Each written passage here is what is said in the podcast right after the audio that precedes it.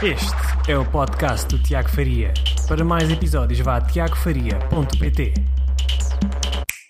Olá, Tiago Faria, tiagofaria.pt e este é o 19 episódio do podcast do Tiago. Eu hoje tenho a honra e o prazer de falar com o Miles Beckler. É uma pessoa que eu já tenho seguido há quase três anos, foi em, em setembro de 2016 que eu descobri o seu conteúdo e desde então uh, comecei a consumi-lo uh, religiosamente.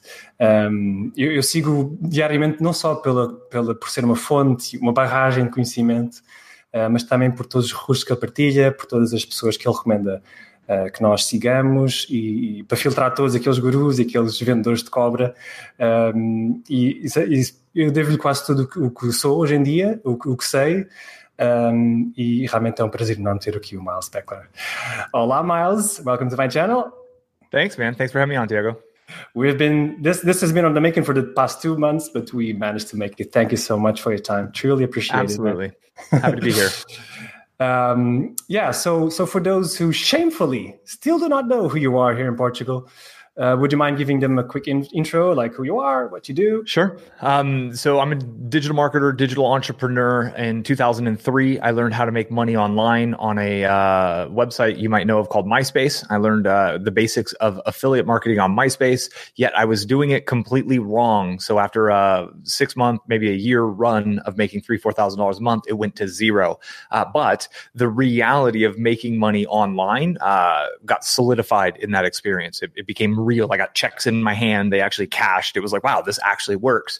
Um, took until 2009 for my wife and I to co-found a site in the meditation space. We still run that website today, but in the early days, it wasn't generating much cash flow. So I was building WordPress websites and I was doing digital marketing services for local businesses yes. for the four years. So we kind of were working two ends of the same game. We are doing digital marketing for my wife's business and I was doing it, outsourcing it, kind of freelancing for for uh, local businesses. That's how I kind of stayed afloat. Um, since that time, our digital business has generated multiple millions of dollars. And in 2016, I started teaching everything I know for free on YouTube, um, mm-hmm. all of the the tactical nuts and bolts, bits and pieces, uh, plus the mindset stuff. Um, and then that has now grown. And at this point, we have the, the meditation business, we have my brand, and I've got a couple other little offshoots that I do for fun. Um, how'd I do, Tiago? That you know the story. Uh, that's about it, right? Amazing, completely well compiled. And I really found you in 2016. Uh, I've been almost the original ones. You started in August. I think I found you in September, October, or, or even November. I was it was cold, rainy in Dublin, and I was watching you in the rain. Oh Jesus, this is really what I was looking for. Super glad. That's awesome. Uh, but before we go there, um, you have a fascinating origin story. Like you are the the real hardcore entrepreneur that bounced off rock bottom, as you say. Uh, would, you, would you mind going a bit back to that moment? Just sure. if you could share something about that and how you surpassed Absolutely. it. So, so I had my first little success online. I was living at home with my parents. I was, I was still at university. So, um, I had no cost of living really. I moved out and when it all came crashing down, I was, I, I started to seek out opportunities and i put that in air quotes for anyone listening yes. um, there's this whole world and it's a very scammy world of get rich quick schemes and you know the the opportunity the business the biz op world if you will and so from 2003 through 2009 which is when we started my wife's website there was a string of failed uh, endeavors of failed ventures of failed businesses everything from real estate investing to multi-level marketing to network marketing yeah. to to other websites and i was buying into one of these companies all in and I sold my car for cash because they just kept saying, you know, just just keep with it, just keep introducing people to the program. Eventually, it's going to work, and you have to get to the convention. So I sold my wife's car. We now had no cars, and I took that cash and put it into the business as well. And we literally ran out of money. I had no car. She had no car. We were freshly married, and we had no money. And I had to essentially move back in with my parents. My dad was 68 years old, retired, mm. very small house in the San Francisco area. I mean, very small oh, house. Oh, yes. And here I am, 30 years old. I made big promises to my wife about, oh, I'm going to be a successful entrepreneur. Just stick with me, babe. I got you covered.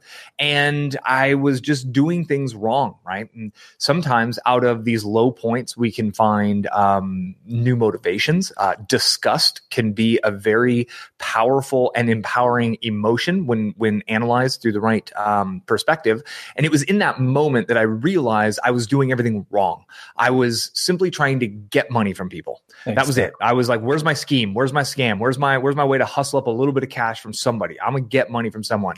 And in that moment, we made the decision consciously to if we focus on giving value to others and if we can reach enough people and help enough people and in that time frame that, that things were going terrible uh, the only thing that felt good in my life was meditating um, I hated my life. I did not enjoy the reality I had created for myself. But the hour of meditation, of disappearing with my headphones on, uh, made me feel great. I just lit up with positive energy.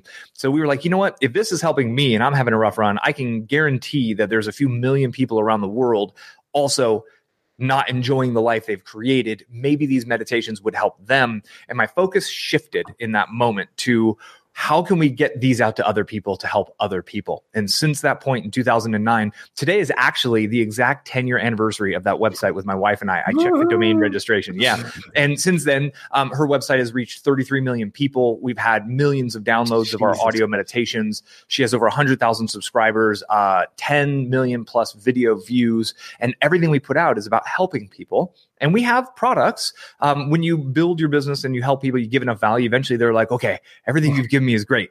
What can I buy from you? Because I just want to reciprocate. There's a law of reciprocity. Um, so it was out of that real challenge from doing things wrong and going all in on the scams and and listening to the the kind of um, it's easier than it is the get rich quick ideas hit rock bottom bounced off of that and built it with a solid foundation this time around and I know meditation had some to do it, something to do with about it. But uh, what made you realize that giving was the the secret sauce? Like, was it someone you heard? Was it Jay Abraham? Was it something before that? So uh, that was before remember? I really that was before I really got into Jay Abraham. That was um, before. Brilliant. He's brilliant, by the way. Um, at that point, I think it was much more in the the world of metaphysics, in the law of attraction ideas. Um, there's a book called um, The Celestine Prophecies, which is a it's a fictional book. It's a story. It's a great fictional story that talks about energy and giving and receiving energy. Um, Napoleon Hill's Think and Grow Rich. Um, you know, even that, like Zig Ziglar has the quote, uh, you can get anything you want in this world if you help enough other people get what they want. And it's just, there's that truth. And I knew it all along, but I was allowing myself to be emotionally manipulated by the allure of get rich quick, by the allure of 30 days and you'll be making 10 grand a month. Um, it's the slot machine allure. It's basically like, in human nature, right? We really have to fight that yes, somehow. Yes, it is. And that's why it still works. And that's why it's worked since the 1800s. And that's why it will always work. And we literally have to learn how to defend ourselves. And it was just kind of like, when I looked back over the 15 businesses that failed, I was like, okay, like none of that worked what is the opposite of that? Well, it's just focusing on giving and ultimately building an email list was the one idea. Cause when my business on MySpace crashed around me, I didn't have an email list. I was linking people from MySpace to a vendor. So I was a middleman and I made money for being a middleman, but I had no asset that was able to survive when they turned off my links because they sold MySpace. Um, and so it was kind of that realization of like, you know what?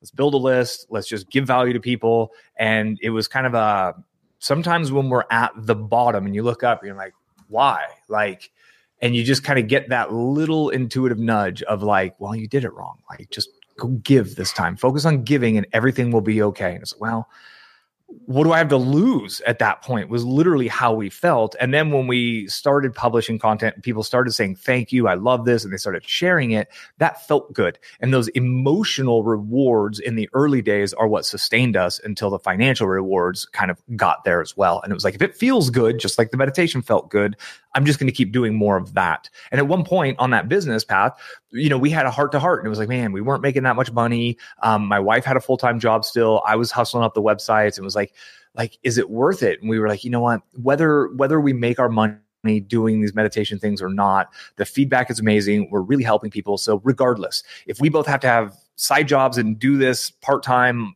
that's what it is, right? If we have to have other jobs to support sharing these messages, we have to do that because that's why we're here on earth. And I think when that commitment was made, that no matter what we were doing this, it, the doors really started to open for us.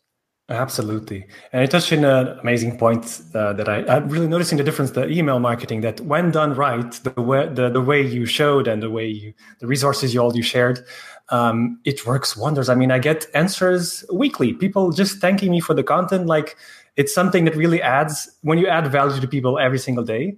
Yeah. People just adore it. The email is not bad, like people say, right? Yeah, no. And if you think of any deals that people put together, anything that's big, um, the back and forth always goes via email. I just refinanced a house because interest rates are low. Um, there's no Facebook Messenger going on to put together a deal like that, right? And the vendors who supplied that made thousands of dollars in commissions from selling the loans, right? Like, like we all still actually are live in and on our email. The thing is, most people are bored, they are frustrated, and they're living a life they don't love. And if you can give them a glimmer of hope and a glimmer of positivity and maybe just give a little more value because everybody's trying to get something from them. Yeah. If you're the one voice who's giving to them, you just stand out and they they begin to look for your messages Absolutely. and you know when you get those thank you replies to a marketing email, that's how you know you're on the right path. Exactly. And it's like an amazing experience when you just go through it for the first time. It's like, this is the right thing to do. And it's yeah. really, uh, it gives you pleasure to, to work like this. It's amazing. Um, so, and in 2010, you said it was around this this year. I think that you started selling services for local businesses, or was it? But before it was around that time, right? You no, was right around then. Yeah, you had already started uh, Ask Angels with your wife, uh, yep. and you wanted to support uh, the, the, initial stages of that. Um, how was that experience initially? I mean, you had this idea. Okay, I'm gonna have to start doing something. I'll just use the knowledge I, I learned, right? So yeah, and it, it's tied into my story, right? The physical location. So I was living at my parents' house. I grew up in the San Francisco Bay Area. Um, so I went and got a job, a local job, uh, customer support representative. So yes, I would work uh, 40 hours a week for them, uh, an hour commute each direction. And then my wife and I would work nights and weekends building her thing. And I just, I, I got burnt out. I don't love cities. I don't love hustle and bustle. I don't love the rat race. So I was I decided I was just going to quit and go to the mountains and live near a ski resort and snowboard all winter long. And I pretty much put in my resignation, and that company said, "No, we're not letting you go. You're too valuable. Um, we'll keep you on for 20 hours a week on a contract basis, so you can help out with these other things." And in that six months or so I worked with them, I kind of transitioned into helping them with WordPress. I started helping them with SEO. I started showing that I could do more than just mm-hmm. the uh, customer support. So then we moved up there. I had not enough income to cover my life, but I had enough, and I was now freelancing that it was like, you know what? If I had one or two clients, I could just stay at home and that would save me hours each way that I could put into our business. Yeah. And, you know, I started making money online in 2003. Um, many different failed attempts. Out of those failed attempts from 03 to 09, I learned a ton, right? We learn more from our failures than we do from our successes generally. So I knew a lot of things and we were getting traffic to my wife's website. So I had this proof of like, look, we know what we're doing. So I went all in on meeting people. I started a meetup group in this new town I went to uh, to talk about, you know, attraction marketing, how to use marketing in a way to draw the right people to you, because that's what my wife and I were doing. And, um, things just lined up quickly. It was a vacation town, it was a resort town, and I met one business owner who wanted some jobs, and then they knew another business owner, and then just that one thing after another. all right? of a sudden, I had more clients than I knew what to do with, and I had to learn how to build a team and outsource projects, and and it it um it grew quicker than I imagined. Again, I just showed up at that meetup group to try to help people. And I was like, I just want to help. I just, like, I don't know. And they were like, can we hire you? And I was like, well, I, I guess I got time. How much? uh, uh, I don't know. And I was like $25 an hour. And they were like, done. I was like, okay, that worked. Cause that was a little bit more than I was making from the other job. And I was like, well, as long as I make a little bit more, I'm fine. Um, and then that just went and went and went and, and just um, really turned into quite the business on its own. Incredible, man. Incredible. And uh, from your experience initially in those early stages working with local businesses, what do you think are the, the main mistakes that those business owners make when they approach this kind of online thing or ignore they it? ignore it. They ignore, ignore it. they think it's they think it's just magic, and they think like I don't know enough about it. Um, most of them have been burned by someone in the past, whether it was their their nephew or their cousin said, "Oh, I'll build you a website," and they never actually built it, and nothing happened. Um, or they think that you know, well, I have a website. I put up three pages and that's it. It's there. Like um, the idea that a brochure a mm. website's supposed to be a brochure versus the idea that a website is a living, evolving thing that is never finished. And it's that that concept that Google loves. Google wants to see your website constantly getting new content and so that was it that was there was a disconnect between they knew that if they were on top of google for their best keyword phrases that they would absolutely grow their business but they didn't know what their best keyword phrases were they yeah. didn't take the time to learn how to do it and they just kind of like ignored it hoping it would go away or they would magically rank higher and I was able to help them see, like, well, look, my wife and I are making getting sixty thousand clicks a month from Google because we did this, this, this. Why aren't you doing that? Oh, I don't have time. Well, do you want me to do that for you? Like it's it's pretty easy to do.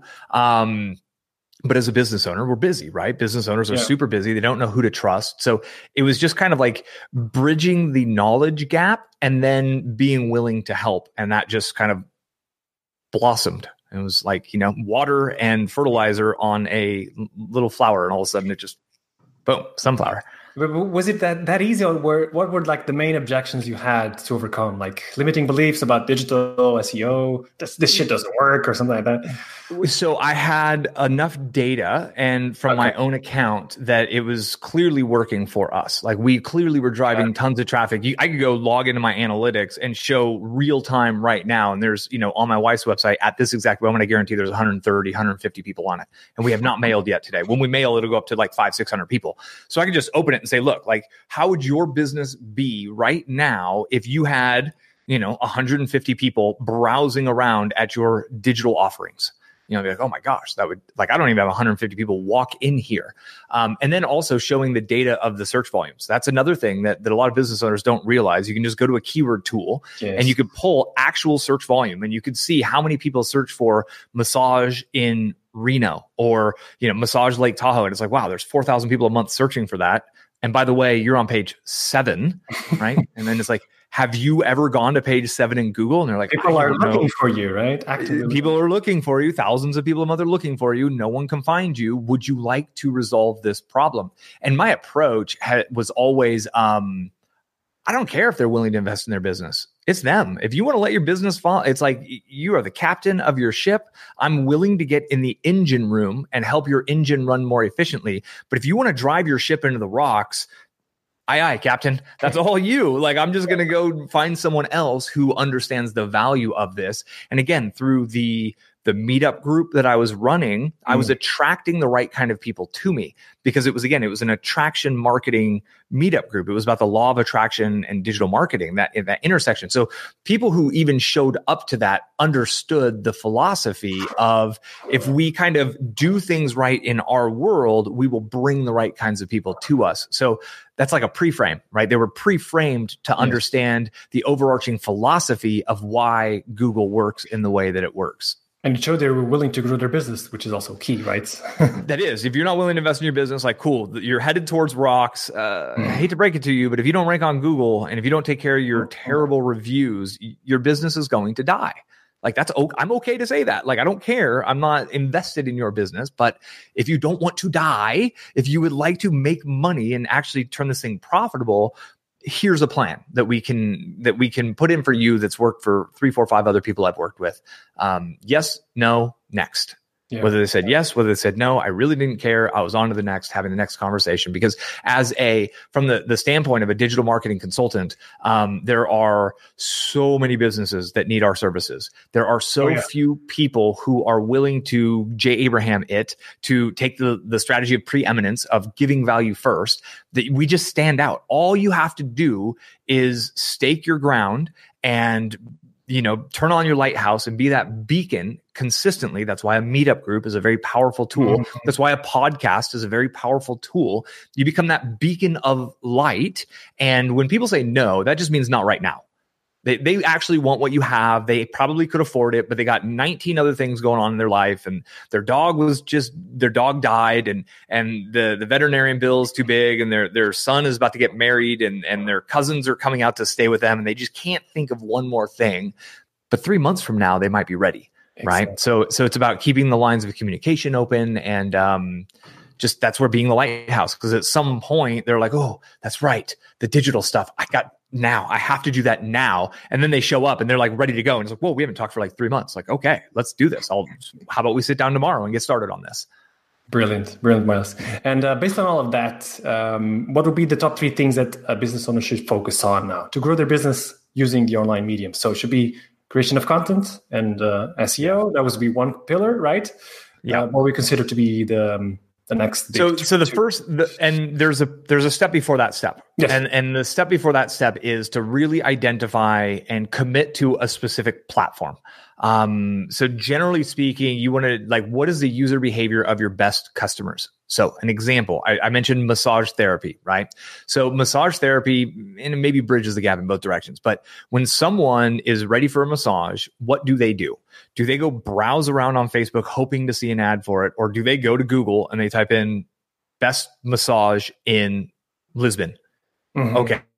Um, so another way of looking at that is wants versus needs. If people just want what you have and they don't need it, Facebook could work, social media could work. If people need what you have right now, Google all the way. So from there, it's identifying your most valuable keyword phrases. What are the phrases people are searching for that actually connect you to your best customers? Okay. So, um, emergency plumbing repair might be that phrase. And we want to rank them based on how many searches per month they have from there it is content as you mentioned like that's the big thing is creating lots of relevant helpful content and doing it in a way that's optimized for the search engines um, SEO is really quite simple and yeah. it takes more effort over long periods of time than anything. And you got to plan to stick with your content campaign for six months to one year. It's mm-hmm. just a long term game. But when you get it dialed in and it's you become the number, yeah. it's an asset. And yeah, when you become number one, you're number one generally for many, many years. So mm-hmm. it will pay dividends.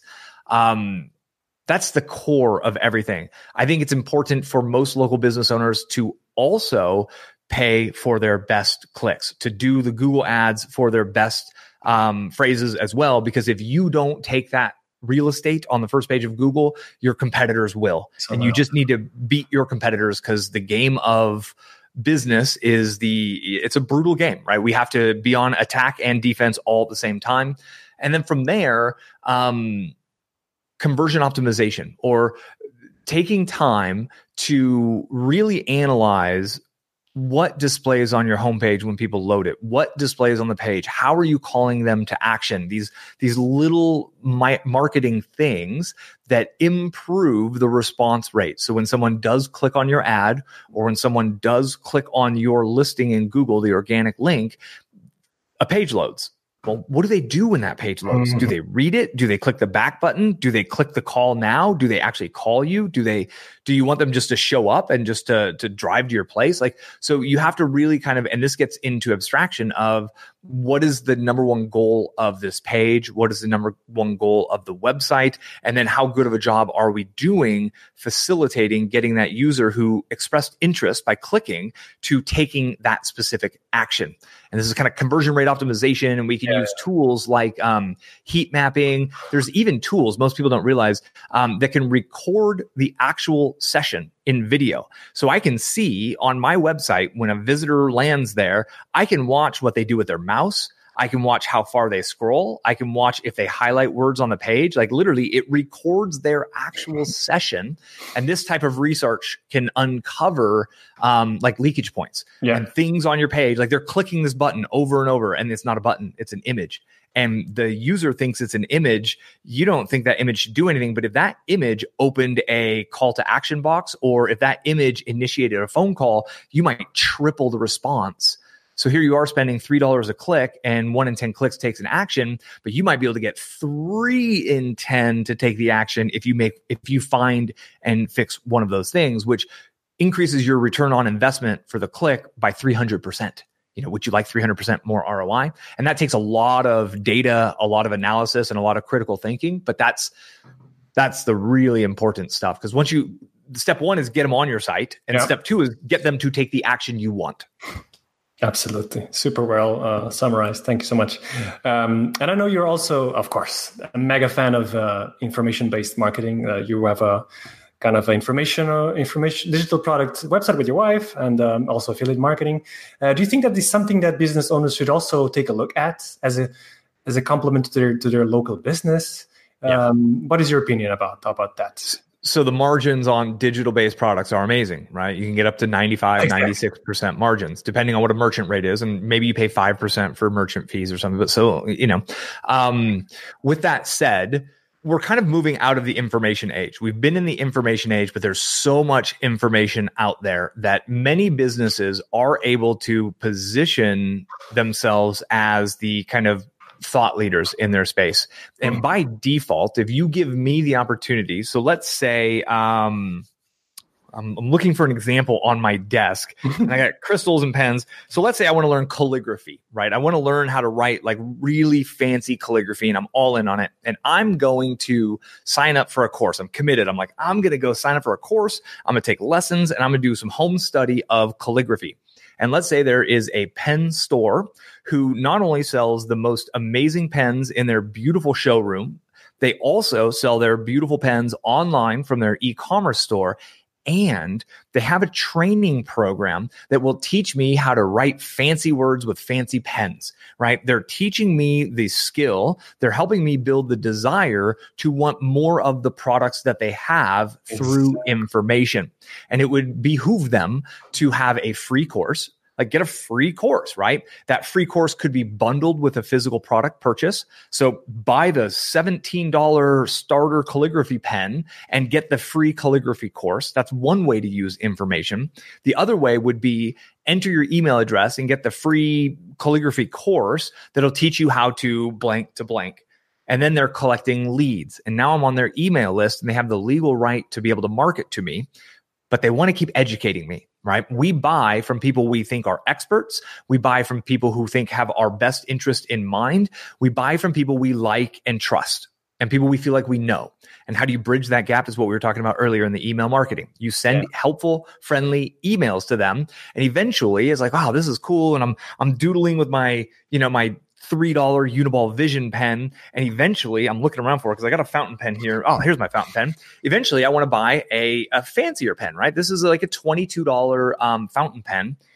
But fountain pens, these things can sell for $900 these things can sell for 1500 euros mm-hmm. right? There are companies that montblanc is one that sells very expensive pen rolex i think has a line of pens as well. And how do you get someone like me who has just now gone from a $2 pen to a $20 pen up to an $800 pen? That's freaking crazy right education, building a relationship. At some point, there's a path that gets people down that road. And if you're staying in touch and you're helping me understand the pens and the value and this and that and all the reasons why it makes sense for someone it, to go farther down this example, uh, let's say there's a business broker, and this business broker inks $100 million deals. He sells $100 million businesses. And at one point in that process, everyone sits down in a closing room and everyone signs on the dotted line. And he's putting together a buyer and a seller for a $100 million business, and he's about to make 2.5, 3.5, $5 million. Do you think that man wants to go do that with a $2 freaking pen? Uh uh-uh. uh what kind of pen does that guy want everyone to sign with? A very heavy, fancy, shiny pen that when he pulls that pen out, it has one job, and that job is making millions of dollars. And when that pen is associated with that story in his mind, his willingness to spend a thousand euros on a freaking pen goes way up. And how do you get him there? Well, you meet him where he's at and you kind of just keep working with him through education and stories and help and this, that. And eventually you might start selling thousand dollar pens you you just answered the sell me this pen question. Right? it, it, goes up and up from there. And then the the key like that applies to everything right? That applies to um crystals right? That applies literally it applies to everything. It applies to dishwashers. You can go buy look at the variety of dishwashers you can buy from the $200 dishwasher up to the Miele that's you know 2500 euros right? Like why is that you know there, there's all of this and and we buy based on emotional reasons and and is really it, we're getting kind of deep into the um what what actually compels people to take action because if we just needed pens a 25 cent bic round pen like that's the only pen that should be made if we just need a writing instrument right if you just need a car that gets you from point a to point b why are there Ferraris? Why are there Maseratis? Why are there Lamborghinis that cost, you know, or uh, Maybachs that cost hundreds of thousands, if not millions of dollars? At that point, you're beyond a vehicle that will get you from point A to point B. It's serving an emotional need. And every business owner actually serves an emotional need within their people and a physical need. Um, and, and yeah, it's a slippery slope down down all of this. It's a super important topic because the vast majority of local businesses are, are too focused on them, like describing their services and we are awesome. And very few focus on what you just said, the emotional attachment. What how will that person's life be improved by your products and services, right? That is something that um, has still a lot of work to do.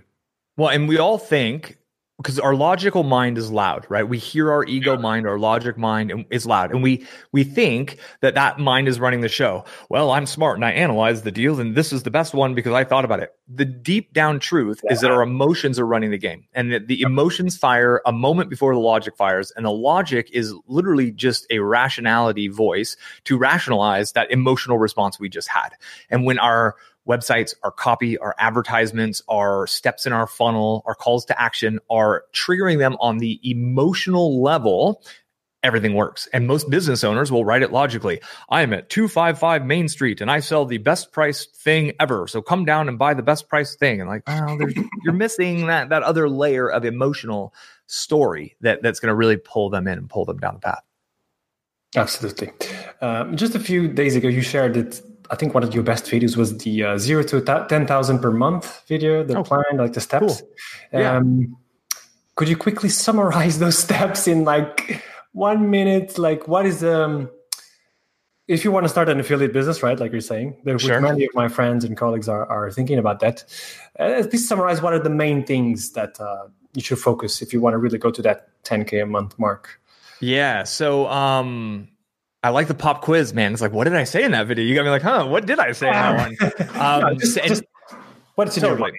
And, and, for most people, my videos are are they're not scripted. I shoot from the hip. I come up with an idea and I just ramble for a few minutes to get it out um, because that's just my content creation process. So, but but there is a structure to it, Absolutely. and um, you know, Jay Abraham talks a lot. Like all the greats talk about this in their own way, and so I break it up into kind of three phases. Um, there's the audience phase, there's the trust phase, and then there's the monetization phase. Yeah. Um, so phase one is it always starts with like, who can you help? Who can you help and what can you help them with? Right. Because people buy results and sometimes the result is a pen, a fancy writing instrument, right? It's a thing. It's sometimes a result is a car. It's a physical, tangible thing that I'm going to purchase. Other times the result is less tangible. It's uh, I want to lose 10 pounds or I want to rank number one on Google. Either way, it's a result. So realizing you're selling results and then figuring out who can I help and what result can I help them get. Once you realize what that is, you need to go grow an audience of these people. So what do you think? Where are they? What are they searching for? What are they looking for? And go create the right, create the right kind of content to help them so they find you and they're like, wow, this is great. So then once you have an audience machine going, you're connecting with thousands of new people per month, whether it's on Google, on a podcast, on YouTube, then at that point, you need to build an email list. And this is the trust part. The first trust is do they trust you enough to give you their email address? Right? It's a big deal. My inbox is on blast by so many people. I get people adding me to freaking email lists. I don't want to be on your email list, report as spam, right? So in exchange for their email, you offer offer them something of value. The calligraphy writing example, you know, the free course, a seven video course is going to teach you how to write your name in calligraphy beautifully type thing. So it's an exchange for a thing. And then you have to honor that relationship by keeping giving more value. You can make offers in there, but you got to make sure you give three, four valuable emails in between every offer, or else they're going to feel like they're on blast and you're just promo, promo, promo, and they're eh, unsubscribe. Then we get the monetization phase. And the monetization phase is not about selling things. We don't get a right to sell things to people. Everyone wants to buy stuff. We're, we live in a capitalist globe at this point. It is not just an American phenomenon at this point. We live in a very capitalistic world. People fill needs by purchasing things. And every person listening to this, I put money on it. They have either bought something within the last 24 hours or they will buy something within the next 24 hours.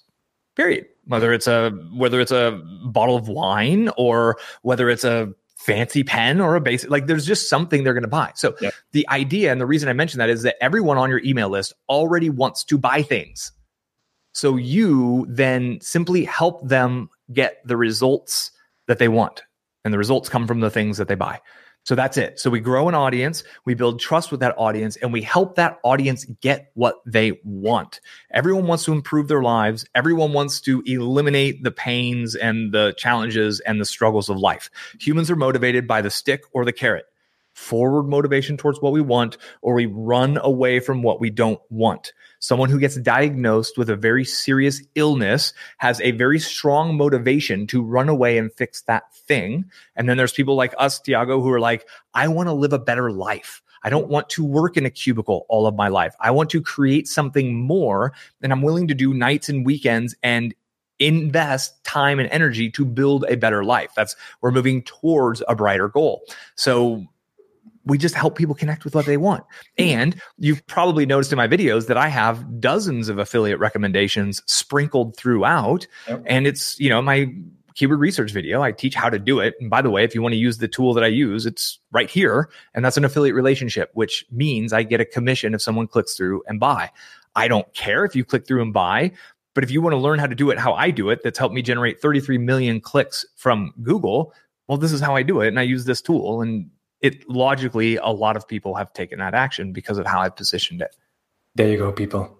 The secret. Yep. Everyone else yeah. is for a thousand euro courses. yeah, and it, right now the cool part is it's all about scale, and I have my cell phone in my pocket, right? So all of my first videos were made on this. This is not. This is a two hundred and fifty dollar phone. This is not a flagship phone. This is just a basic Motorola thing that I got. It was same from 2016. No. Um, almost.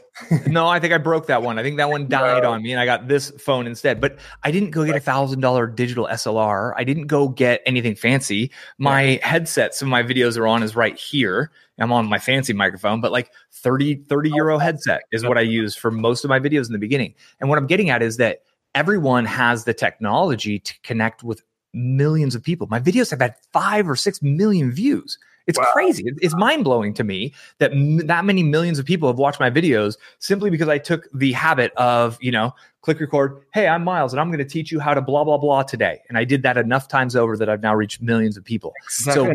So, so yeah, so I, I don't have to sell big things. I don't have to go get ten thousand dollars from Tiago, and I got to sell. I got to hard sell Tiago into a really expensive thing so I can earn my living. I have all these little micro assets that connect people with a $20 tool or connect people with $5 a month hosting and I get a kickback on all of that. And the sum of all of that, those little micro assets mixed with the fact that I reach millions of people has resulted in, you know, tens upon tens of thousands of dollars a month in recurring income. Absolutely. And you touched on the video point, which is there's a common um, mis- misbelief that most people have, most business owners have that, oh, I'm too, I'm shy to be on camera. I don't know. It's not going to work. I think you had a similar experience, right? How did you overcome that uh, initial? Just keep doing it, man. Everything is awkward the first 10, 20, 30 times we do it. Have you ever tried to surf, Tiago? Yeah, uh, it was not. I kind of had an accident, so I didn't. It's horrible. Like surfing, it looks so beautiful and flowy. It is the freaking hardest thing in the world. Like I said, I moved up to a snowboarding resort. I mean, my gosh, for years, snowboarding for me was flop flop, right? Like everything in this life has a learning curve. Everything in this life that we try, we're like, ooh, I'd love to be an artist. I'd love to be able to paint beautiful things. Well, guess what? Your first painting is going to be horrible. But if you stick with it and you do a second painting and a third and a fourth, and then you watch a couple videos and you learn a technique and then a fifth and then a sixth, your videos are still, your, your paintings or videos, as we're talking about, are still going to suck. So I did 120 videos in 120 consecutive days. How quick can I compress this learning curve?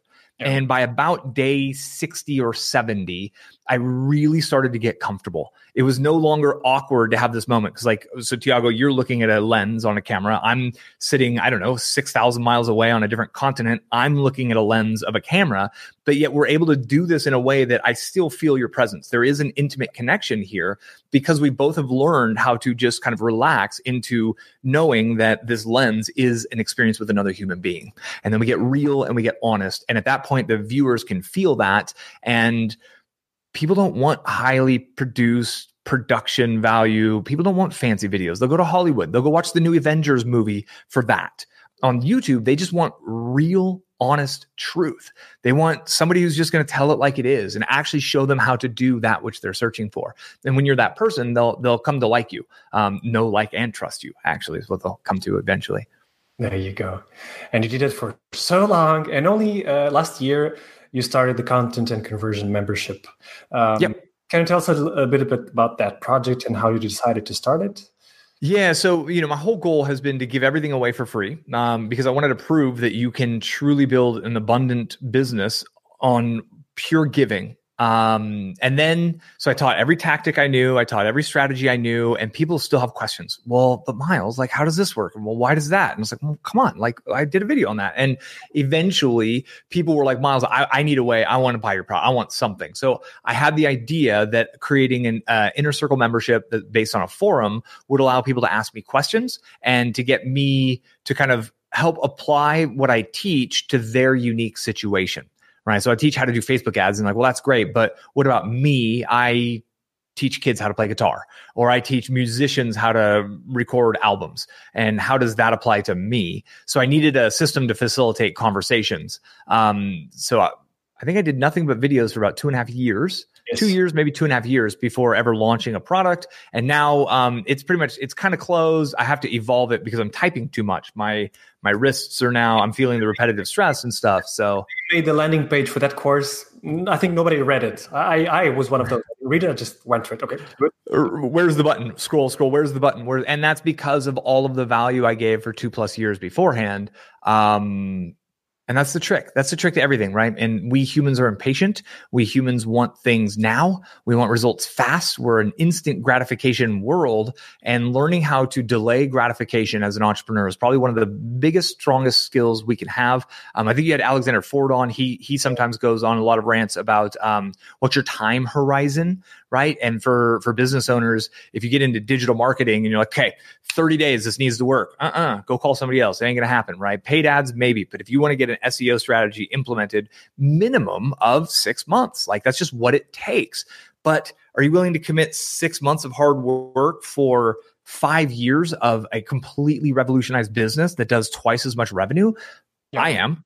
Most people aren't. I am. I'm I'm all in on that. So I constantly look at ways how can I invest my time, my energy, and my money today to create future rewards in the next one, three, five, ten years, which is why I'm I'm analyzing that membership program that I started of like, okay, how do I reorganize this in a way that's going to be sustainable for three, five years? Because yeah. what I'm doing now isn't, and I need a new uh, foundation. And um, the challenges of being an entrepreneur. And this this was fun. It's a puzzle. It's a game. It's a big game.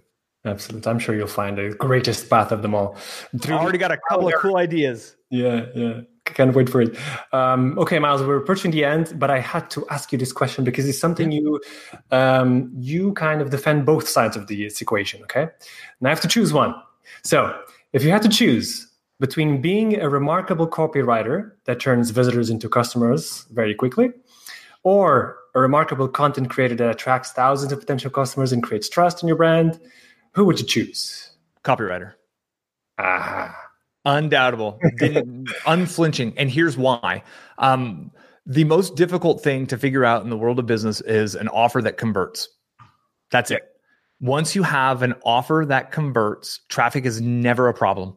I can go find somebody to run Pinterest ads. I can go find somebody to do Pinterest organic traffic, Facebook ads, Facebook organic traffic, Bing ads, Google ads, Instagram ads, banner ads. The list goes on and on. Traffic is actually the easy side of the game. Mm. Uh, crafting an offer that converts is getting getting another human being to from a web page after clicking from they're on Facebook. They're they just published their selfie of themselves, trying to make themselves look really good. And they're like, you know, they're really getting that selfie up. Now I publish that, and then an advertisement shows up, and they're not thinking about this. They don't care about this. They click, and it's a sales page. And they read through this and they're like, they went from thinking about themselves, posting a selfie, to considering buying something in two clicks in six minutes. That is magic. That is freaking that's alchemy. It is absolute magic. Um, it takes an incredible skill set to get someone to that frame of mind to be ready to improve their life and purchase something in that moment. And once you have that kind of an offer, you, you could just, I mean, I could buy a million dollars a day in traffic and never run out of traffic to buy. The the real challenge is is coming up with that offer that converts. Um, ultimately you do need both and, and you know that's the yeah. the answer is all of the things because because you kind of can't have one without the other but the more i'm in this game and so the copywriting also comes into play uh, what title did you put on this hangout by the way, Tiago? Like, how good was that title? What's your click through rate on this title? What about the description? Right, the the first five sentences that you said in Portuguese. I couldn't, I wasn't with you on that, but um, obrigado on that. Um, how good was that at hooking the viewer in to watch the rest of this video? Yeah. And that's how copywriting is infused in everything that we do. Every blog post title, every blog post description, every first three paragraphs of every blog post we ever write that's copywriting. That's copywriting. We either sure. don't think about it and it's terrible and it doesn't hook people in, or and this is what great storytellers do. You pick up a book. The the Celestine Prophecy is a great book. I've never mentioned that on my channel before. Uh-huh. You pick it up and you start reading and you get a page into it and the story just pulls you in and then this happens and that and you're like oh my gosh like and it's a page turner. You can't put it down. And when okay. your sales when your sales copy does that and they can't stop reading because it's like oh my gosh and it's a sales message. Oh man, that's that's the um that's the 10 million dollar 20 million 100 million dollar trick right there in my opinion. Um but I, I think there's a, a, case to be had for search engine optimization. And the plumber who needs more people who have plumbing emergencies in Lisbon to call his plumbing company versus the competitors. Copywriting's pretty low on that list and content is just just any content will probably get him up because all that that user who has their water heater exploding needs is a phone number because they're like beep, beep, beep, please come over at this exact minute and you say i will be there in 47 seconds. Thank you you just got your job right so there's not that much sales needed in that moment when it's urgent um, so yeah, to to to go all the way around to what you said in the beginning, I can't choose both. I choose both. exactly, absolutely. But I, I, knew you would choose uh, copywriting initially because it's really like a key skill to have. Um, it's so difficult too. Exactly. Um, we have one audience question, Miles. Cool, man. Uh, Louise is asking, um, um, how do you keep motivation to con- to continue with, uh, with a hustle, like a side hustle, even if you were having bad results? Yeah, and that's that's one of the keys to everything, right? Um, so Tiago, like you're in um you're in Ireland, in Dublin, we're in Dublin. Dublin. Yeah. And so you're working for Google. The weather is very different than Portugal, not nearly as nice of weather. Um, and you're doing drop shipping, that's not working. And it's just like, oh my gosh, how do you do it? Like it's a vision for a better future is my answer for that. It's yes. it's kind of a belief and and uh, you know, a knowing that like I'm I'm on this earth for more than being a debt slave and a corporate slave is the way I really looked at it. So for me, it was away from motivation. My father worked for the same corporation for 33 years. They fired him two years before his retirement, which means they pay him less in his retirement and they brought somebody else on. And I just saw that all go down after he gave 33 years of his life to one corporation. And it was like, I can't trust corporations. Jeez. So for me, I felt like there was no other option for me not that I, I, didn't have a choice. I had to figure out the side hustle because the moment my employer had an opportunity to fire me and replace me with someone cheaper, they would take that opportunity. Or they would sell the company and that company that bought them out would gut the whole company and leave me. So so it's it's you know know yourself what motivates you mm-hmm. is the allure of being a digital nomad and getting to go work from Canggu and Bali and getting to work from Thailand and getting to work from the beaches of the world. I spent 4 years building my business traveling the world with no home base just two bags my wife and I just traveling for 4 years straight. Like is that strong enough of a motivation to get you to move or is the fear of the fact that the corporations are going to crush you as soon as you can, or the euro is going to implode. And if you don't have your money game situation sorted out when the euro implodes, you're going to be in the bottom percent. But those who have their money game figured out before that happens, probably will be able to create great wealth when that happens, right? Like that's a fee, right? So, what is your main motivation? And then repeat it to yourself, get really clear. And you know that that low point of my life hitting hitting ground floor hitting the bottom with my wife moving back with my parents never again i just hit a point where like if i have to work 20 hours a day every day for the rest of my life i'm never going back to that place where i was of tail between my legs i have to move with my parents can i borrow some money to buy a car like what did my parents think of me in that moment? Like, what the fuck did Miles do? Are you serious? Like, how, how did you get here? Right? Like, never again. Yeah. And from that, I found a new level of motivation to go. And I know myself, and I'm usually more motivated by the challenges and, and these other things than I am the allure. Um, I have big goals that I'm shooting for, for sure, but it's the like, I'm never going back there again. That really keeps me motivated to keep showing up and grinding. Yeah, absolutely about self awareness. What really motivates you? You have to find that completely. Um, okay, Miles, reaching the ends, uh, but I just want to ask if you could. Um, who, who, are you following online nowadays? I know you're completely a, a producer of content, not a consumer, yeah. but uh, do you have someone that you are following more actively now recently? So not specific marketing, entrepreneurship, uh, business? Yeah, um, I listen to audiobooks. I listen to audio. I don't try. I try not to do YouTube because I can't do. I can't multitask on YouTube. Um, I have to clean the kitchen every day. I, I have a large garden that I, I care for, so I'm outside with a lawnmower. So so my earbuds and and I listen to a lot. Um, Audible only. Yeah. Audible, um, Dan Kennedy. I, I, do like some of Dan Kennedy's stuff. He's he's kind of off the. He's a little farther on the spectrum than I am um, about do whatever it takes to get more money. But I like I like hearing other opinions. Um, Jay Abraham is a brilliant mentor. Seth Godin is. I, I love his newest book. This is marketing. Um, Andre Chaperon's good guy. He's not too far from you actually. He's down um, like Gibraltar, uh, so he's just south of you. Oh no, you didn't meet him yet. No, haven't met him yet. We we when I was in España, we were trying to hang out, and it just didn't it didn't work. I had to yeah. Um, I'm just tired of traveling at this point, and it's like ah, two more flights and a rental car. Like, sorry, dude, I'm going home. I want my bed at this point. Digital nomad life, probably. You've had enough of it. After four years, I just I like. It's funny how the the pendulum goes both ways. Um, who else am I into? Um, I study investing and finance a bunch from from random randoms. And um, I really just, at this point, I don't allow too many people's opinions in because yeah. most people's opinions are based on getting me to believe what they want me to believe so they can sell me something.